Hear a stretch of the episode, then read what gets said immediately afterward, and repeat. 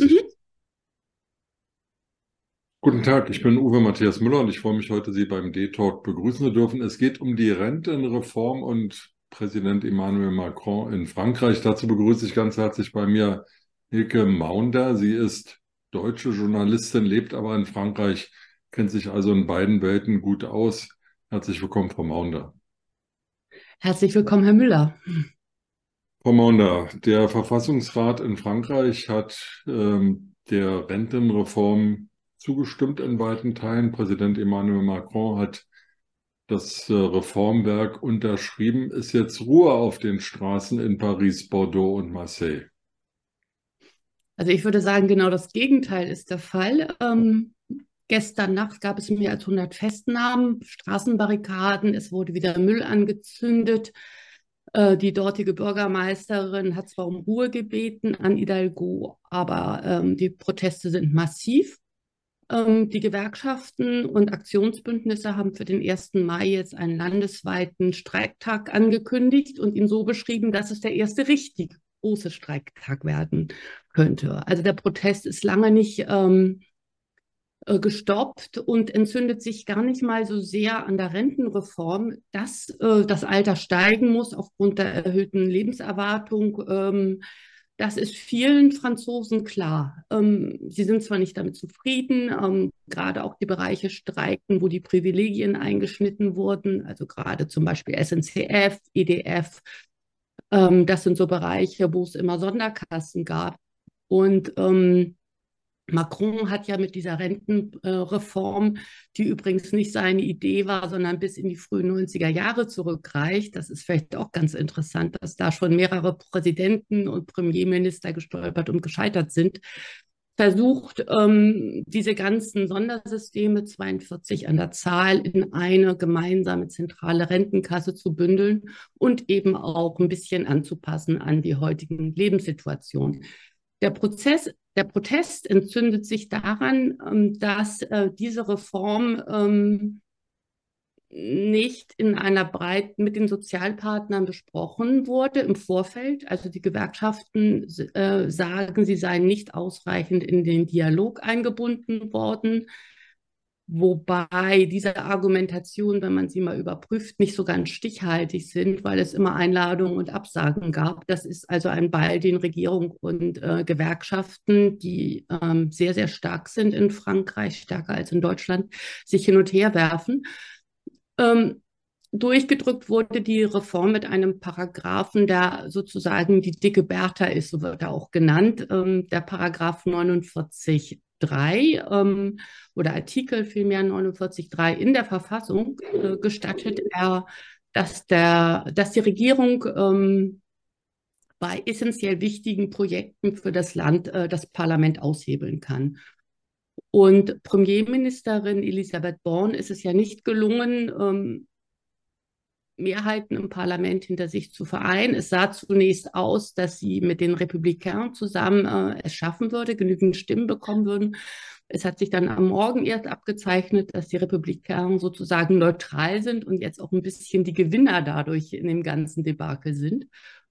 Und äh, griff dann zu diesem Notgriff, der gestattet, am Parlament vorbei ein Gesetz erstmal ähm, einzubringen und durchzudrücken. Und genau an dieser Form, dass vorbei am Willen des Volkes entschieden wurde, entzündet sich letztendlich ähm, der Protest, äh, weil die Franzosen auch in anderen Bereichen das Gefühl haben, ähm, dass sie im Grunde den Absolutismus des 21. Jahrhunderts erleben. Mona, Sie haben jetzt eine, eine Reihe von, von Steilvorlagen gegeben. Ich fange mal relativ ja, weit gerne. hinten an. Ich fange mal relativ weit hinten an ähm, Gesprächsbereitschaft zwischen Regierung und, und Gewerkschaften. Äh, Macron hat für Dienstag eingeladen, die Gewerkschaften haben abgesagt. Ähm, also da wird wieder nach Gesprächen gerufen, die man mit dem Präsidenten und mit der Regierung führen will.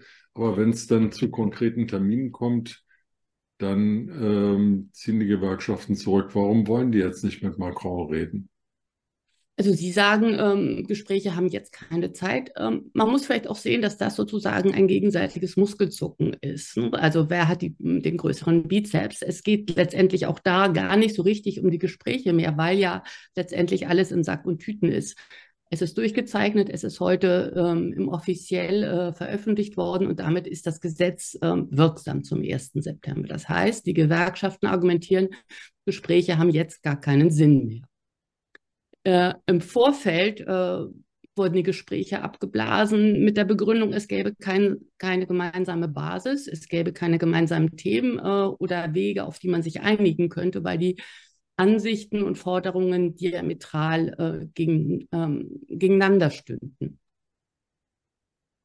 Dadurch ähm, ist es halt so, dass es auch Born hatte ja eingeladen zu Gesprächen, äh, sind ebenfalls geplatzt, sehr kurzfristig. Das ist, sind Spielchen, das sind politische Spielchen, die jetzt laufen, weil man natürlich auch auf beiden Seiten die Anhänger äh, befriedigen muss und ähm, ein Image aufrechthalten muss.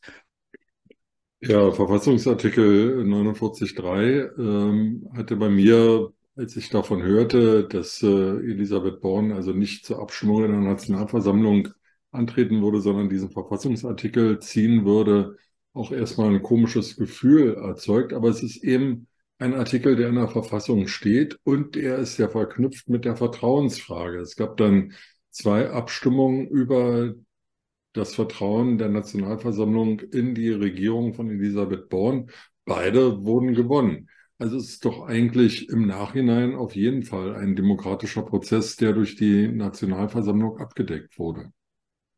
Dieser Artikel 49.3 ist auch nicht das erste Mal gezogen worden, also mehr als 40 Mal in der Nachkriegszeit. Ähm, das ist durchaus auch für die Franzosen ein bekanntes, gängiges Mittel. Meistens sind danach die Misstrauensanträge erfolgreich gewesen und der jeweilige Premier ist dann gestolpert. Diesmal sind halt keine Köpfe gerollt. Es gab zwei Misstrauensanträge, einmal so im Groben zusammengefasst von den Nupes und ähm, die haben von den 287 erforderlichen Stimmen 278 erhalten. Das war also relativ knapp. Bei dem zweiten Misstrauensantrag, der vom äh, Front National kam, gab es nur 94 Stimmen das war ganz eindeutig, dass der abgelehnt wurde. Ähm, insofern kann man wirklich sagen, dass es diesen Prozess gab. Ähm, auch von den Senatoren gab es dann nochmal Nachhaken, äh, aber auch die sind äh, mit ihren Misstrauensanträgen da nicht äh, durchgekommen. Insofern kann man schon sagen, dass äh, ein Gros auch der Par Parlamentarier dann doch für die Reform sind.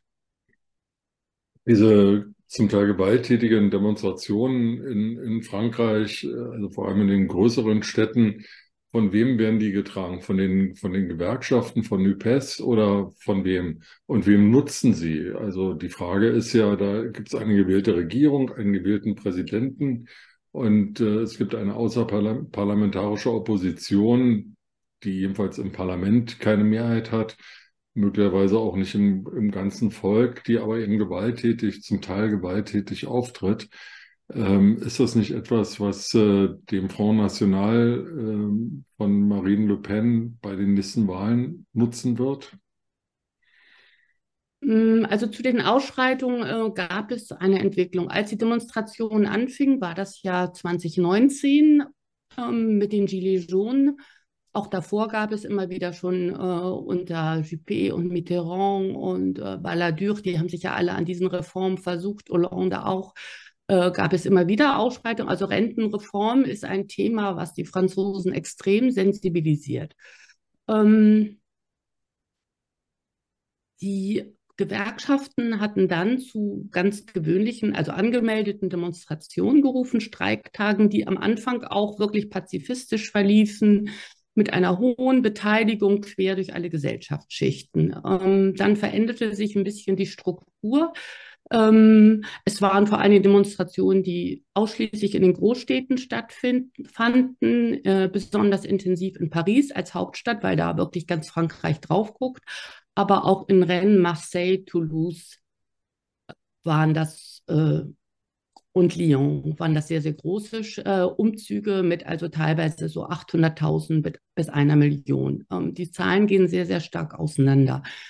Was auffällig war, war, dass zum Beispiel in kleinen Demonstrationen, äh, es gab Demonstrationen in Kleinstädten von 2000 Teilnehmern, wo 3000 Polizisten waren. Dieses Missverhältnis von einer Polizeipräsenz, die ähm, bei einer Demonstration in einer Kleinstadt mit Hausfrauen, Kindern, äh, Männern mit niemandem vom schwarzen Block, sich gegenüberstanden von Polizisten, die schwarz vermummt mit Schussweste waren, ähm, Maschinen, also ihren, ich weiß nicht, was das für Geschosse sind, im Anschlag.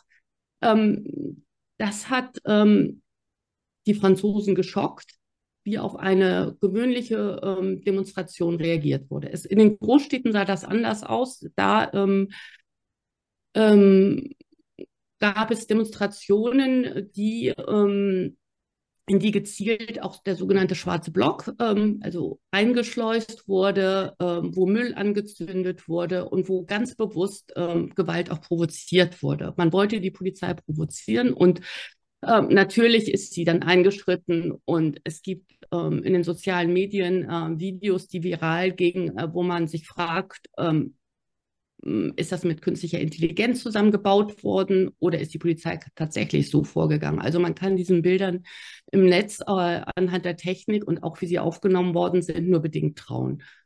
Hm, es gibt da so ein paar Indikatoren, die einfach dann ein falsches Umfeld zum Beispiel zeigen. Ähm, also insofern weiß ich nicht. Es gab Brände, es gab auch sicher ähm, Einsätze der Polizei, die maßlos waren. Dafür ist ja der Innenminister im Moment in der Kritik.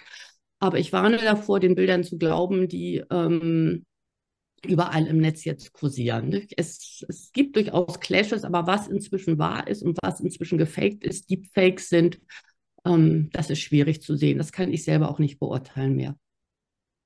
Aber ähm, die Frage bleibt eben, ist die Demokratie in Frankreich gefestigt oder ähm, sehen Sie die Demokratie in Frankreich als gefährdet an? Mm, es gab ja eine Entwicklung, würde ich mal sagen, in der Regierungszeit Macron. Macron ist angetreten mit der Rentenreform und hat auch gesagt, dass es schmerzhaft wird. Das war von Anfang an eine ganz klare Aussage von ihm. Während der Pandemie ähm, war es so, dass die Franzosen das Gefühl hatten, ähm, dass die Regierung und besonders Macron äh, die Bodenhaftung zum äh, Volk verliert. Äh, die Ansprache der Franzosen bei den Maßnahmen war so, dass sie wie Kinder behandelt wurden. Und dieser Eindruck, also man muss vielleicht sagen, dass es eine Entwicklung ähm, im Bewusstsein äh, von Regierung und Volk gab, die ähm, diametral sich gegenübersteht jetzt. Und das ist auch das, wo sich die Wut so entleert, dass die Franzosen das Gefühl haben, die Bereiche ihres Lebens werden von allen Seiten beschnitten. Es gibt Kaufkraftprobleme. Es, sie sollen jetzt länger arbeiten und doch nicht und, und doch kaum mit der Rente klarkommen. Also es hat einen großen finanziellen Aspekt auch dabei. Massiv wird jetzt angesichts der Olympischen Spiele die Videoüberwachung ähm, ausgebaut und dabei auch künstliche Intelligenz eingesetzt. Sprich, also jeden Tag ähm, seit der Pandemie, äh, seit den harten Lockdowns ist der Franzose konfrontiert mit Schlagzeilen, die sein ganz privates, persönliches Leben, was er so auf seinem Grundstück hinter seinen hohen Mauern ähm, dann für sich gesichert hatte, massiv bedrängt. Ähm, und ich glaube, aus diesem Verständnis heraus muss man das Ganze auch ein bisschen sehen, dass die Proteste inzwischen einfach quer durch die Gesellschaft gehen und ähm, es sich darum dreht, eigentlich letztendlich, ähm, wie funktioniert Demokratie, welchen Einfluss hat äh, der Präsident, kann er wie ein zweiter äh, Fürst äh, oder König, also er wird inzwischen mit Ludwig XIV. im Land verglichen, äh, so regieren oder nicht. Also das ist die Kernfrage, die steht. Und ähm, dazu gibt es auch zum Beispiel Studentenbewegungen. Sie treffen sich einmal in der Woche, die Studenten äh, mit den Gewerkschaftern in Saint-Denis in einem Hörsaal und diskutieren darüber. Es geht darum, wie definiert sich unsere Gesellschaft, wie definiert sich das Verhältnis Gesellschaft, Politik, Ges Gewerkschaft, Politik, Gewerkschaft, Volk. Das ist eigentlich inzwischen ein Thema, wie es 1968 auf der, ähm, auch zur Diskussion stand. Es gibt ja drei große politische Blöcke in, in Frankreich. Einmal der rechte Block mit dem Front National und noch weiter rechts stehend ich habe den Namen jetzt vergessen, eines, eines äh, noch radikaleren Menschen, der 8 oder 9 Prozent. Demur meinen Sie, aber der findet kaum noch statt. Dann gibt es auch einen, Marine einen linken Block. ist auffällig ruhig.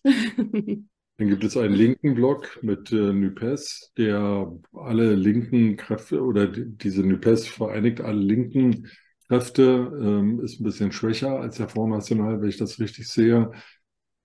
Und es gibt äh, sozusagen eine, eine Mittebewegung, die Liberalen um Macron und die Republikaner, von denen Sie gesprochen hatten, die erst Elisabeth Born unterstützten und dann aber in letzter Minute umfielen, also relativ zerrissen wirken. Das war ja mal die äh, neogaullistische Partei mit, mit den Präsidenten äh, Chirac und, und Sarkozy, die jetzt aber jedenfalls in der Nationalversammlung kaum noch eine große Rolle spielen und jedenfalls aus meiner Sicht, aus Außensicht ähm, äh, auch sehr zerrissen wirken.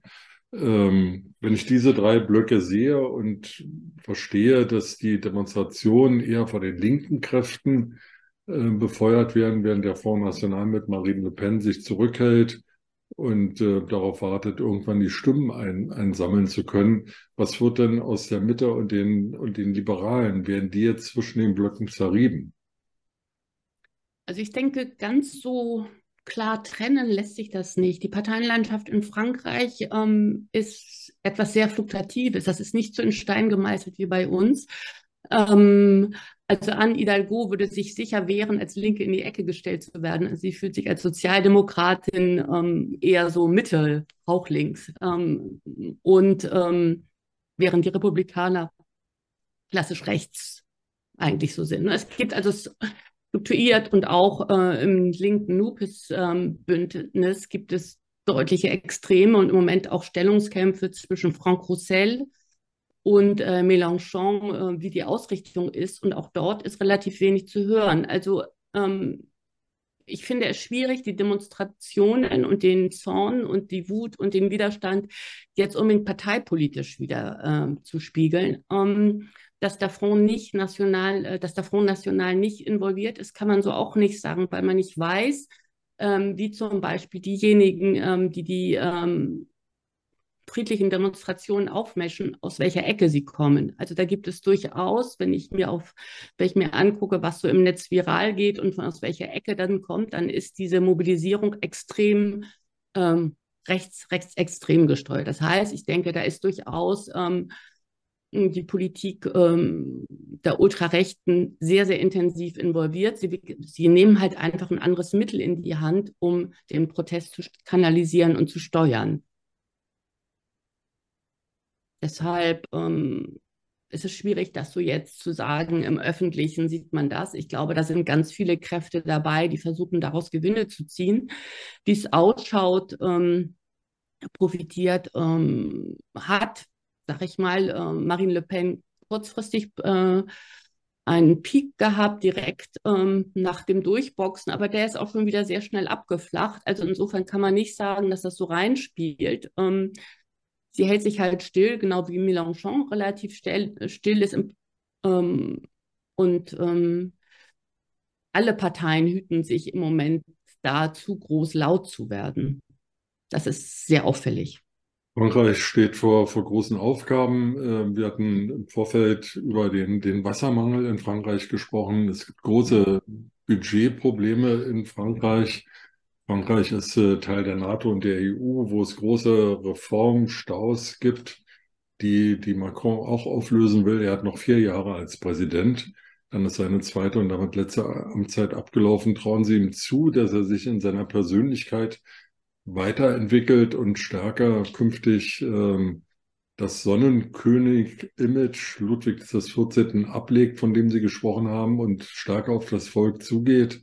Oder zieht er knallhart seine Reformagenda durch, kostet es, was es wolle? Also er hat ja 2019 tatsächlich auch einen Dialog ähm, ins Leben gerufen, ist in, durchs Land gereist und ist den Bürgern begegnet. Ähm, das macht er jetzt ja auch immer wieder. Es ist also nicht, dass ähm, Macron nicht Dialogbereich ist. Es ist die Wahrnehmung. Und das hat er neulich auch in einem Interview ganz stark, äh, ganz deutlich angesprochen, dass es ihm nicht gelungen ist zu vermitteln, wie er im Dialog steht und wie er die Reform umsetzt. Das wiederum liegt an dieser politisch gesteuerten Presse in Frankreich. Also sie ist nicht so frei wie bei uns. Ähm, aufgestellt, sondern die Presse ist äh, von der Pressefreiheit eingeschränkt und auch von den Strukturen gekoppelt an große Familien wie Lafarge zum Beispiel oder das so. Ähm, sprich, es auch in der Presse wird zum Beispiel, was ich sehr auffällig fand, wurde die Reform nie einmal komplett dargestellt, was er eigentlich möchte, sondern es wurden immer Punkte herausgegriffen, wie eben von 62 auf 64 und dann wurde Meinung gemacht. Es war keine objektive Berichterstattung.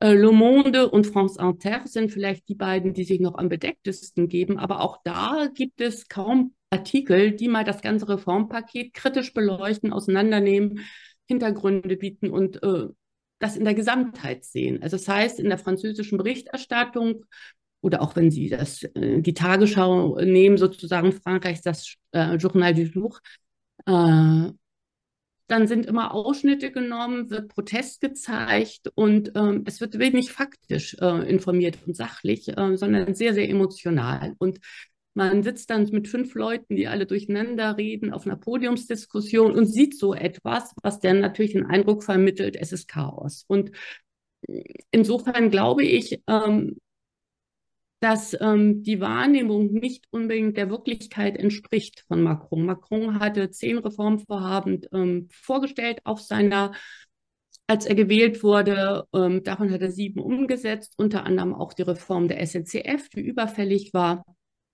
Und äh, er hat zum Beispiel gesagt, äh, beim Thema Wasser, um dort aufzugreifen, ähm, und nachhaltigen Energien, dass er zwar auf äh, Nuklear setzt, aber auf kleinere Kraftwerke und dass er ganz gezielt regenerativen Energien als Brückentechnologien aussetzt.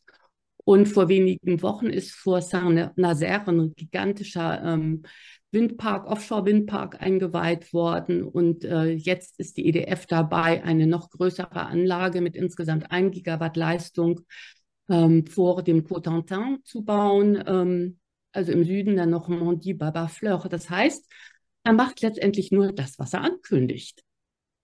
Und das ist eine Politik, die einfach schlecht kommuniziert wird, wo, ähm, ja, wo es an den Medien liegt ähm, oder auch an dem Willen, dass man ihm letztendlich so, wie er agiert, ähm, nicht mehr traut. Da Wenn Sie sagen, dass die Politik schlecht kommuniziert wird, dann schließe ich daraus, dass die Tage von Elisabeth Born gezählt sind.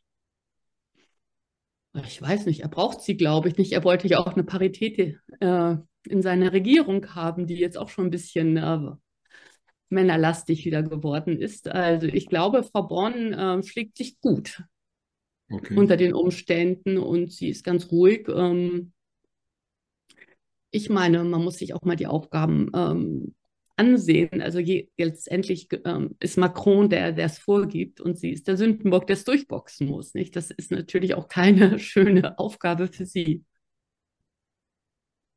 Commander, dann hoffen wir mal, dass äh, der 1. Mai nicht so stürmisch wird, wie es vielleicht passieren könnte, sondern dass sich Frankreich wieder beruhigt.